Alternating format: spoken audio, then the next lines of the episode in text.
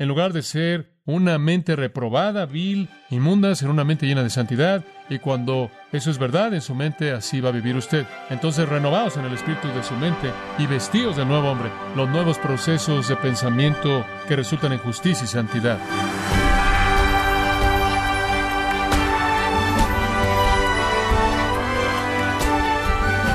Le damos las gracias por acompañarnos en Gracia a vosotros con el pastor John MacArthur. Tal vez usted es una persona que lee libros de autoayuda y superación personal.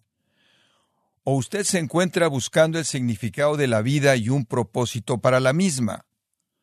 ¿Se ha preguntado, estimado oyente, qué es lo que le da a la vida un verdadero sentido y propósito? O John MacArthur nos ofrece la respuesta bíblica a esta pregunta conforme se enfoca en el retrato de una vida en Cristo en la serie El retrato de una vida nueva en gracia a vosotros. Efesios capítulo 4 versículos 17 se lo voy a leer para que lo tenga en su mente y siga conforme leo y después compartiremos acerca de lo que enseña. Esto pues digo y requiero en el Señor que ya no andéis como los otros gentiles que andan en la vanidad de su mente, teniendo el entendimiento entenebrecido, ajenos de la vida de Dios por la ignorancia que en ellos hay, por la dureza de su corazón, los cuales, después que perdieron toda sensibilidad, se entregaron a la lascivia para cometer con avidez toda clase de impureza. Mas vosotros no habéis aprendido hacia Cristo, si en verdad le habéis oído y habéis sido por él enseñados, conforme a la verdad que está en Jesús, en cuanto a la pasada manera de vivir, despojaos del viejo hombre, está viciado conforme a los deseos engañosos, y renovaos en el espíritu de vuestra mente, y vestíos de nuevo hombre, creado según Dios en la justicia y santidad de la verdad. Y entonces, como cristianos, nos hemos elevado por encima de la época mala, nos hemos elevado por encima del sistema de Satanás, nuestra ciudadanía es celestial, y como consecuencia vivimos como ciudadanos celestiales, vivimos como vencedores. Pablo incluso va más allá de eso y nos llama no solo Nike vencedores, sino Nike, hiper vencedores, super vencedores. Y una traducción traduce esa palabra más que vencedores. Entonces es elemental en la salvación que es una transformación de victoria, que nos eleva por encima de lo mundano, que morimos a lo viejo y nos levantamos a lo nuevo y somos resucitados con Cristo para buscar las cosas de arriba. Somos los poseedores de una nueva vida, los poseedores de una nueva naturaleza. Tenemos el potencial para vivir como un nuevo hombre, un nuevo estilo de vida, un nuevo andar. Eso es lo que Pablo está buscando. Y al darnos un contraste, Pablo realmente aborda este tema, el contraste en los versículos 17 al 24 entre lo viejo y lo nuevo. Su estilo de vida debe ser diferente. Como cristiano hay diferencias. Usted, según el capítulo 2, ha sido creado en Cristo Jesús para buenas obras, las cuales Dios ordenó de antemano para que anduvieseis en ellas. Dios los salvó para una vida nueva, los salvó para que fuera diferente, para que fuera transformado. Si alguno está en Cristo, nueva criatura es. Las cosas viejas pasaron, he aquí todas son hechas nuevas. En 1 de Juan capítulo 5 nos dice que hemos vencido. Por el contrario, en el capítulo 5 de 1 de Juan, versículo 19, nos dice el mundo entero está bajo el maligno. Esa es una gran diferencia. El mundo como lo conocemos está bajo el poder de Satanás. Nos hemos elevado por encima de eso a la presencia misma de Dios. No somos como los gentiles. Pablo describe a los paganos o a los N aquí y en primera de Tesalonicenses 4 5 de esta manera. Él dice, los gentiles que no conocen a Dios. No estamos entre aquellos que no conocen a Dios. Cuando venimos a Jesucristo somos diferentes, somos cambiados y nuestro estilo de vida debe encajar con esa nueva naturaleza, esa transformación. Permítame mostrarle lo que está diciendo. Él describe una vieja manera de vivir con una nueva manera de vivir. Dice, así deben vivir en la nueva manera de vivir. Comienza usted haciendo las cosas a su manera. Usted piensa sus propios pensamientos y determina su propio destino. Se ha aislado de Dios como resultado. Vive en ignorancia. Ese es el versículo 18. Su corazón va a estar ciego, su cabeza va a estar ciega. Como resultado de esa ceguera, usted no conoce moralidad alguna y sin una moralidad se vuelve sinvergüenza e indecente. Y si vive por suficiente tiempo sin vergüenza y sin decencia, quema cualquier proceso de pensamiento que le quede hasta que llega al punto en el que totalmente se entrega a la lujuria y opera en inmundicia con avaricia. En otras palabras, no puede tener suficiente vileza en su vida, no puede escarbar suficiente inmundicia. Esa es la manera en la que los gentiles viven. ¿Y sabe usted de dónde viene todo eso? Dice usted, bueno, no todo el mundo ha llegado a ese punto, sí, pero nadie en la sociedad humana tiene recurso alguno para refrenarse a sí mismo de llegar a ese punto. Es solo por la gracia de Dios que caen los justos e injustos en general en la sociedad. Y la influencia preservadora del Espíritu Santo y la influencia preservadora de la Iglesia en el mundo que evita que alguien no llegue al fondo de ese nivel. Porque ahí es a donde todo va. Usted comienza con una mente centrada en sí mismo, piensa sus propios pensamientos, se aísla de Dios, lo cual significa que es ignorante y en su ignorancia no tiene moralidad y entonces comienza a vivir como un animal y una vez que llega a la lujuria, la lujuria es lo más condenador que hay porque no conoce límites y tiene un sentido de satisfacción decreciente. Y así es, sinvergüenza, vil, violento, ilícito, ambicioso, lujuria, avara, Así vive el mundo. En Romanos 1.29 la palabra pleonexia, avaricia, muestra el pecado de un mundo impío conforme le da la espalda a Dios para satisfacer sus deseos. En Colosenses capítulo 3, pleonexia está identificada con la idolatría, porque es codicia por adorar un ídolo en lugar del Dios verdadero. Y en pasaje tras pasaje tras pasaje está conectada con el pecado sexual. Es el deseo por tener lo que es ilícito, es el deseo por tener lo que es prohibido, y es el deseo por tenerlo con tanta fuerza que no tiene conciencia, no tiene decencia, no hay sentido de shock y usted pisa y destruye cualquier cosa y a cualquier persona que estorba su camino. Este es un estilo de vida que no piensa. Dice usted, ¿cómo es que la gente llega a eso? El versículo 19. Se han entregado. Se entregan a esto. Es cuestión de decisiones deliberadas constantes. Una decisión tomada suficientes veces se vuelve un hábito. Y un hábito cosecha una personalidad. Y una personalidad cosecha una virtud o falta de virtud. Y una virtud o falta de virtud cosecha un destino, y eso es exactamente lo que sucede en una serie de decisiones. Permítame ilustrárselo. Un libro llamado La personalidad criminal, escrito por dos investigadores judíos, Samuel Jokelson y Stanton Simnow. La tesis del libro es que la conducta criminal es el resultado de una manera de pensar torcida. Dicen, y cito, la idea de que un hombre se vuelve criminal porque él es corrompido por su ambiente ha sido una explicación demasiado débil. Hemos indicado que los criminales vienen de un espectro grande de hogares tanto privilegiados como sin privilegios, dentro de el mismo lugar donde viven, algunos son violadores y la mayoría no lo son. No es el ambiente que convierte un hombre en un criminal, es una serie de decisiones que él toma comenzando a una edad temprana. Es correcto. Procedieron a decir, quizás lo más importante, es que el material en este capítulo ha demostrado que un criminal no es una víctima de las circunstancias. Cambiar el ambiente no cambia al hombre es una mente reprobada con la que usted está tratando. Me cautivó tanto ver que algunas personas concluyeron con las cosas que Dios ha estado diciendo durante siglos. Con el punto de todo esto, únicamente le estoy tratando de mostrar que el hombre se vuelve lo que es, una mujer se vuelve lo que ella es, mediante una serie de procesos de pensamiento, decisiones que toma. Dice usted, bueno, ¿cómo es que esa persona llegó a ser como tomó una decisión y otra decisión para hacer lo mismo otra vez, y se volvió un hábito, y se volvió una personalidad, y se volvió una virtud o falta de virtud, y eso determinó un destino. Escuche, esa es la vida vieja. Y ahí va a ir, y ha ido, ahí.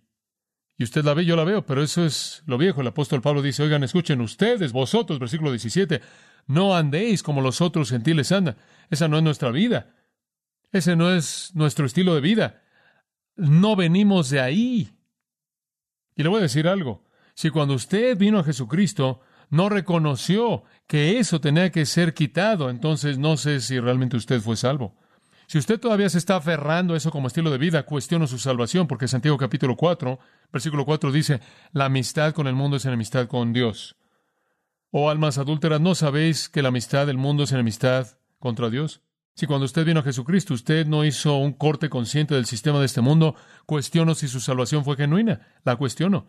Si usted no tuvo un sentido abrumador de su pecaminosidad de tal manera que clamó a Dios por misericordia y la maldad que había en su vida, usted quería que Dios lo lavara. Cuestiono si usted es un cristiano. Primera Juan 2 dice, no améis al mundo ni las cosas que están en el mundo. Si alguno ama al mundo, el amor del Padre no está en él, ¿verdad? No está ahí. Ahora, cuando usted se volvió cristiano, usted, si realmente fue salvo, entonces de manera consciente cortó el cordón con el mundo. Ahora, si sigue regresando y sigue llevándolo de vez en cuando, eso es de lo que Pablo está haciendo aquí, no deje que haga eso. Pero cuando usted fue un cristiano usted. Tuvo que darse cuenta de que era pecador y estaba rompiendo con el mundo y usted estaba rompiendo con el sistema. No puede ser una persona inmoral, impía, y simplemente venir y aceptar a Jesús y nunca cambiar su estilo de vida y decirme que es salvación real, ¿no lo es? Oí un hombre en un programa de televisión cristiano la otra noche y él dijo, es tan maravilloso, dijo él, es tan maravilloso, no tienes que cambiar nada en el interior y no tienes que cambiar nada en el exterior cuando vienes a Jesús. Esa es una mentira del infierno. Eso va a enviar a más personas por el camino ancho a la destrucción de lo que va a llevar a personas al camino estrecho a la salvación. Más vale que haya un cambio. El mundo tiene su estilo de vida entero y no es nuestro.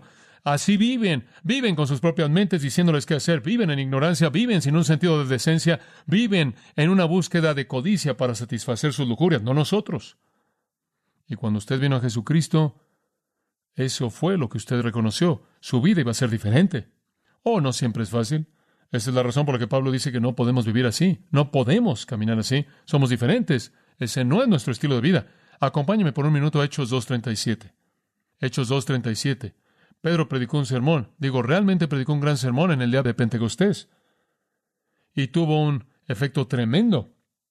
La gente realmente fue sacudida.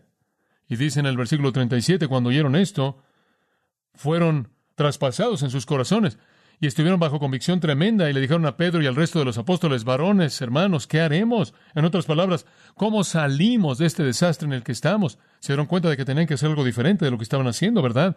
Nadie jamás se salvó que no se dio cuenta que tenía que hacer algo diferente de lo que estaba haciendo. Él dijo, lo primero que haces es arrepentirte. Escuche, yo creo con todo mi corazón que nadie puede venir a Jesucristo a menos de que se arrepienta. La primera cosa que Jesús dijo cuando vino al mundo, él dijo, arrepentíos porque el reino de los cielos se ha cercado. Comienza ahí. Pablo dice en Hechos 20 que él predicó arrepentimiento para con Dios y después fe hacia nuestro Señor Jesucristo. Arrepentimiento. Él dice, arrepiéntanse.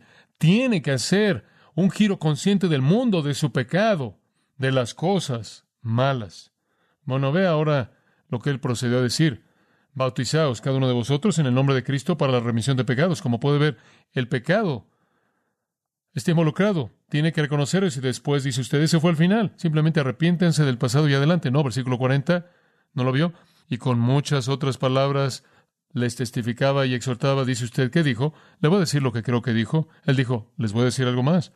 Tienen que cortarse de este mundo.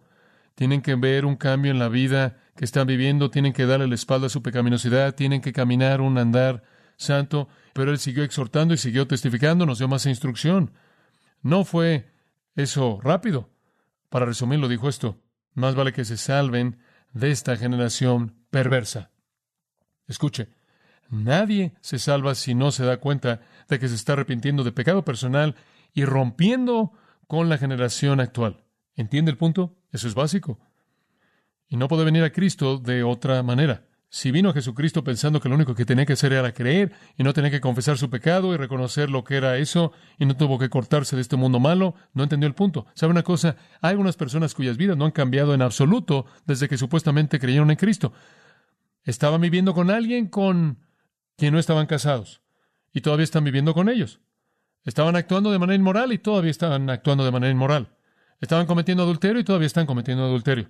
Estaban cometiendo fornicación y todavía están cometiendo fornicación. Y mi Biblia me dice en 1 Corintios que los fornicarios y los adúlteros no heredarán el reino de Dios. Punto.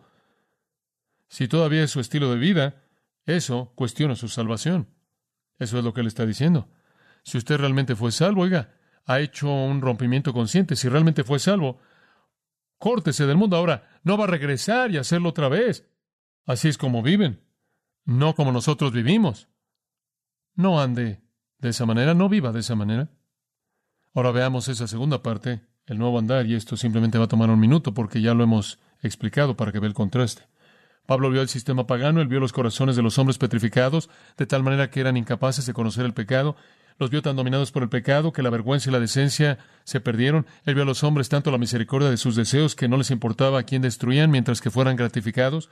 Él vio mentes reprobadas que eran inútiles, sin vergüenza, sin verdad, sin gracia. Ese era el andar viejo, él dice, permítanme contrastarlo con él, andar nuevo. De nuevo, vuelvo a decirlo, somos diferentes, tenemos que ser diferentes. Tenemos un tipo de mente diferente, como puede ver, no tenemos ese tipo de mente vieja, tenemos un tipo de mente diferente, pensamos diferente ahora. Pedro la llama en 2 Pedro 3.1 una mente pura, gran término, mente pura, mente limpia. limpio entendimiento, una mente renovada, una mente transformada, Romanos 12. Ahora, ¿cuáles son las características en este contraste con lo viejo? Bueno, lo viejo, primer contraste, centrado en sí mismo, inútil. El nuevo, centrado en Cristo, con propósito. Ve el versículo 20. Mas vosotros no habéis aprendido así a Cristo. Escuche, una cosa que un cristiano sabe desde el comienzo mismo es que él no hace lo que su mente le dice, él aprende de Cristo. Cristo actúa a través de mí, Cristo ama a través de mí, Cristo sirve a través de mí. La vida que ahora vivo no es mía, sino Cristo vive en mí. Haya, pues, en vosotros este sentir o mente que estuvo también en Cristo Jesús, Filipenses 2.5. Como yo he hecho a vosotros, así háganlo unos a otros. Amen como Cristo nos ha amado. Si alguno dice que permanece en Cristo, debe andar como él anduvo. Andamos como Cristo, pensamos como Cristo, amamos como Cristo y servimos como Cristo. Recibo todos mis impulsos de Él. ¿No aprendí de Cristo a caminar en la vanidad de mi propia mente? Cuando aprendí de Cristo y lo oí y fui enseñado por Él, fue para seguirlo a Él.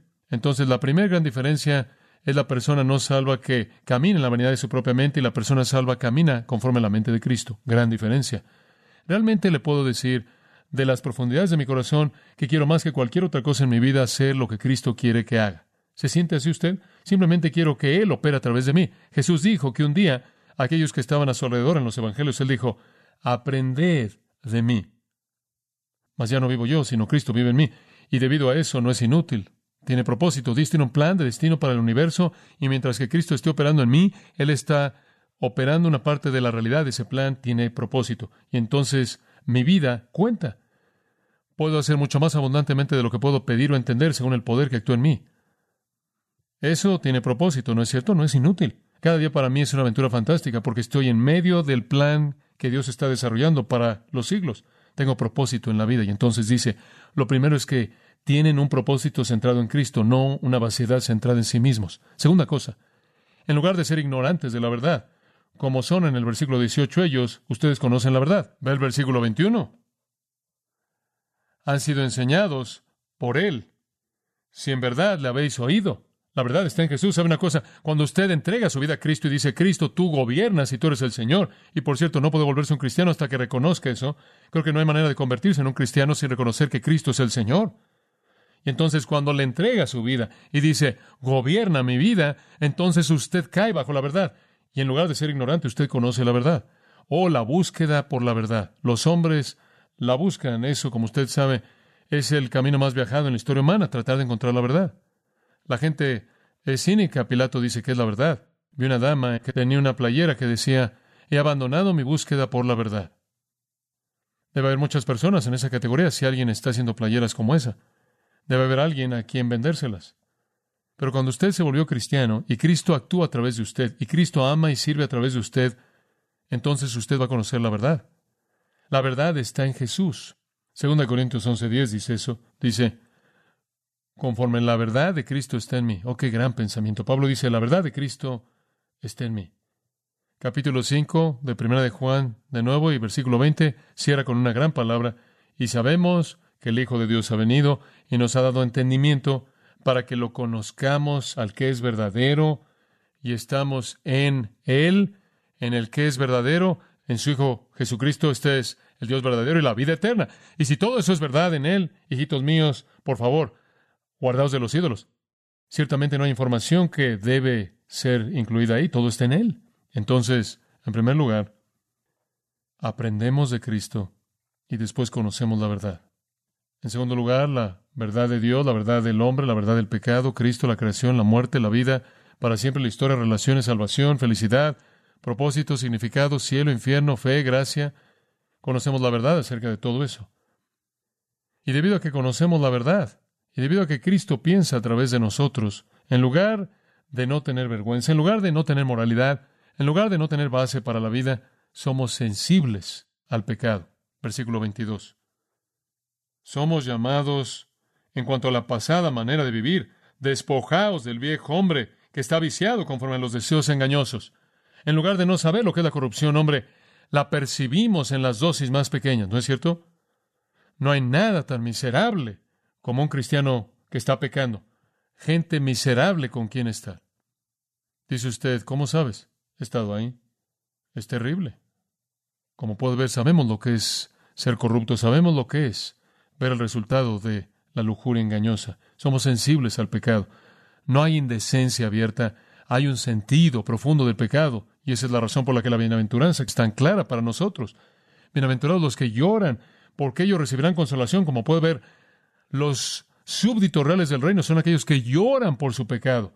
No lo encubren. Vea primera de Juan, si decimos que no tenemos pecado, que nos engañamos a nosotros mismos y la verdad no está en nosotros. Si decimos que no tenemos pecado, hacemos de Dios mentiroso, pero si confesamos nuestro pecado, entonces damos evidencia de que somos los que realmente están siendo perdonados, porque un cristiano verdadero va a reconocer el pecado y va a ser sensible a él. Pablo nunca fue tan sensible en su vida al pecado como cuando se volvió un cristiano. Oh, miserable de mí, ¿quién me librará de este cuerpo de muerte? Esa no fue una experiencia en su vida, ese fue un estilo de vida mientras que él vivió. Él podía clamar, oh, miserable de mí, desde el momento en el que fue salvo hasta el momento en el que fue glorificado. Esa no fue una experiencia, ese fue un estilo de vida. Entonces somos sensibles al pecado, lo enfrentamos, lo tratamos, nos despojamos de él. Ahora permítame ir al cuarto punto. Usted aprende de Cristo y cuando usted aprende de Cristo, Él lo llena usted con su verdad y cuando usted tiene su verdad, usted tiene una sensibilidad moral de tal manera que el pecado es algo que usted aborrece. Y mientras que usted tenga la verdad de Cristo y usted sepa lo que es correcto y usted sepa lo que es incorrecto, entonces no va a tener una mente reprobada, sino una mente renovada. Versículo 23. Y renovados en el espíritu de vuestra mente. La única ocasión en el Nuevo Testamento en la que ananeo es jamás usada. Significa crear otra vez, hacer nueva. Cuando usted se volvió cristiano, Dios le da una mente nueva, pero tiene que llenarla con cosas nuevas. Esa es la razón por la que Filipenses 4.8 dice, si hay algo bueno, algo digno de alabanza, que en esto pensad cosas que son puras y justas, santas, buenas, honestas. Entonces, una mente renovada, no una mente reprobada. Cuando usted deja que Cristo piense a través de usted, usted va a tener un estándar de verdad ese estándar de verdad le va a dar a usted un juicio sobre el pecado y va a renovar su mente para ser el tipo de mente que agrada a Dios. ¿Qué tipo de mente? Versículo 24. Será una mente creada en justicia y santidad de la verdad. En lugar de ser una mente reprobada, vil, de lujuria, codicia, inmunda, será una mente llena de justicia y una mente llena de santidad. Y cuando eso es verdad en su mente, así va a vivir usted. Entonces, renovados en el espíritu de su mente y vestidos del nuevo hombre, la nueva mente, los nuevos procesos de pensamiento que resultan en justicia y santidad. Y entonces, ¿cuál es el mensaje de Pablo? Para resumirlo es este, versículo 22. Despojaos del viejo hombre, versículo 24, y vestidos del nuevo hombre. Escuche, cuando vino a Cristo, usted dijo, soy un pecador, lo dejo, soy un miembro del mundo, lo dejo. Y ahora que ha sido cristiano, ¿no es terrible que Satanás le presente el mundo y el pecado frente a usted y usted regresa? Y él dice, no hagan eso, despójense de eso, despójense de eso vístanse de justicia y de santidad verdadera. Y por cierto, ¿puedo añadir esto al cerrar? Esto no es algo que usted hace de una vez por todas. Esto es algo que usted hace cada día que vive. Dice usted, ¿en dónde está mi recurso? Dos cosas simples. Uno es la palabra, uno es la palabra. Porque la palabra de Dios, toda la escritura es inspirada por Dios y es útil para, observe esto, para enseñar, para redarguir, para corregir. ¿Quiere que su vida sea corregida? Expóngase a la palabra de Dios. Le va a ayudar a enfrentar su pecaminosidad, le va a ayudar a enfrentar los rastros del mundo. La palabra de Dios lo va a reprender usted, lo va a corregir a usted. Y la segunda cosa es la oración. Si somos los que estamos confesando nuestros pecados, entonces somos los que estamos siendo perdonados. Que la palabra de Dios lo exponga y que la oración sea la catarsis que lo limpia. Oramos. Padre, te agradecemos porque nunca ha rebajado el estándar, sino que nos diste al Espíritu, la palabra y la oración para cumplir con el estándar. No querríamos un Dios con estándares cambiantes. Queremos un Dios incambiable, porque entonces y solo entonces podemos contar contigo. Gracias porque podemos. Señor, estamos tan agradecidos porque nos sacaste de lo viejo y nos diste lo nuevo. Nos hiciste nuevas criaturas en las que todas las cosas han sido hechas nuevas. Padre, gracias por la palabra del apóstol Pablo, que si somos nuevos, Debemos vivir nuevos. Dios, ayúdanos a cortar las cuerdas con lo viejo. No tenemos lugar con eso. De hecho, conforme leemos nuestra vida, es cuestionable si ese es un hábito de vida, si incluso somos salvos. Y quizás estemos en el camino ancho que lleva a la destrucción pensando que somos cristianos. Qué engaño tan trágico. Padre, ayúdanos a realmente tratar el hecho de que somos diferentes y vivir de esa manera. Que no seamos arrastrados por el mundo. Que nuestra bondad nunca sea relativa, sino siempre absoluta. Que nuestra justicia y santidad jamás sean relativas, sino siempre absolutas. Para tu gloria en el nombre de Jesús. Amén.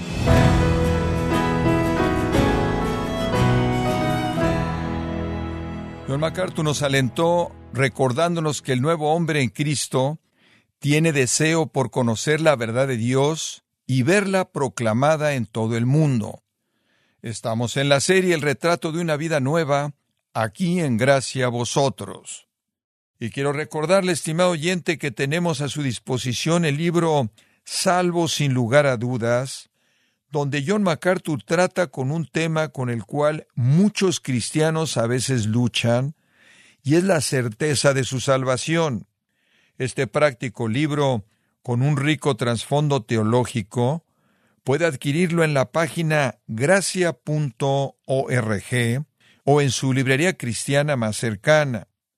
Y le recuerdo que puede descargar todos los sermones de esta serie El retrato de una vida nueva, así como todos aquellos que he escuchado en días, semanas o meses anteriores, y también tenga presente que puede leer artículos relevantes en nuestra sección de blogs, ambos en gracia.org. Si tiene alguna pregunta o desea conocer más de nuestro ministerio, como son todos los libros del pastor John MacArthur en español, o los sermones en CD, que también usted puede adquirir, escríbanos y por favor mencione la estación de radio por medio de la cual usted nos escucha en gracia a vosotros. Es importante conocer no solo el país y ciudad de donde usted nos escucha, sino también la radio. Para quienes contactan nuestro ministerio por primera vez, pueden solicitar una copia del mensaje de promoción sin costo alguno, un mensaje por oyente únicamente.